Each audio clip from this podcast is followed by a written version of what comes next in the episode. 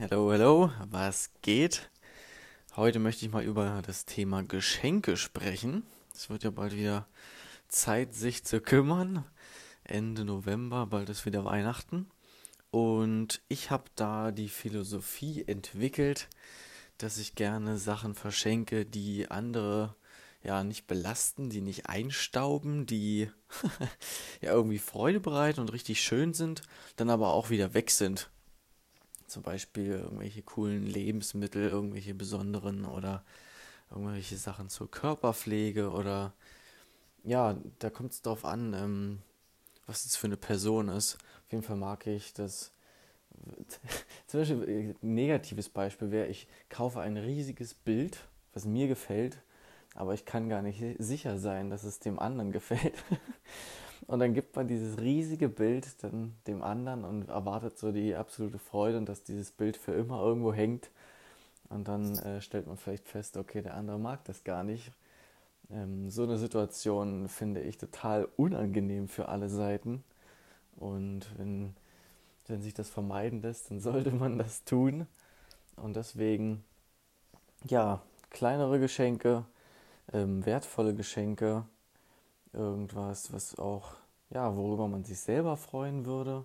Das ist auch so eine Maxime, das finde ich auch total cool irgendwie, dass man dann auch mit einem guten Gewissen ähm, das einem anderen geben kann, wenn man das so aus der Perspektive auch kauft. Okay, ich würde mich darüber auch freuen und wahrscheinlich ist es dann auch gut für dich. Ja, also so eine Kombination ist ziemlich cool und dann macht das auch Spaß, die Sachen einzukaufen. Und witzigerweise, je weniger man dann auch kauft, umso höher kann dann auch die Qualität sein. Also ich muss dann nicht riesen Körbe voll füllen oder tausend Pakete, sondern eher kleine Sachen. Und ja, wenn das von Herzen kommt, was Schöneres gibt es doch gar nicht. Und ich glaube, heutzutage hat jeder auch so viel Kram und eigentlich alles, was er irgendwie braucht. Ähm, da ist auch die Notwendigkeit nicht mehr so da, jetzt unbedingt Sachen zu schenken, die der andere zum Überleben benötigt oder so. Man hat einfach super viel und kann sich fast alles selber kaufen. Und da geht es viel weniger darum, ähm, noch mehr dem anderen zu geben, als einfach um die Aufmerksamkeit oder die, die Wertschätzung, die man einem anderen gibt. Das ist quasi eher die Geste. Ja, das ist so auch worüber ich mich dann einfach freue, wenn man sich, wenn man merkt, okay, der andere hat sich Mühe gegeben, hat sich irgendwie Gedanken gemacht oder ähm, sich Zeit genommen und gibt einem das dann. Also das ist doch eine schöne Sache oder was handgeschriebenes, gebasteltes, da gibt es so viele Möglichkeiten. Das schätze ich auf jeden Fall sehr.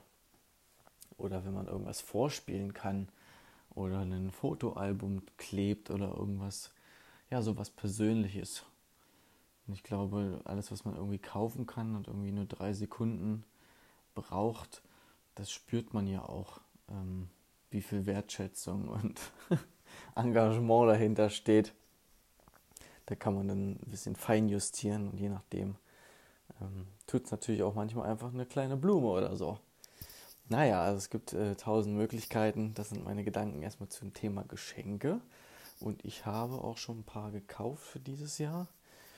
Ähm, dann nutze ich einfach immer die Momente, wenn ich mich inspiriert fühle, so jetzt gehe ich mal shoppen und habe Lust, mal was für andere zu kaufen, habe dann mein eigenes Budget dafür, in meinem eigenen Konto, in meinem Give-Account und dann macht das richtig Spaß, weil es einfach schon ja, vorgeplant ist und dann ist es genau dafür da und fühlt sich gut an und dann freue ich mich auch drauf, das zu verschenken, weil das ist ja auch schön.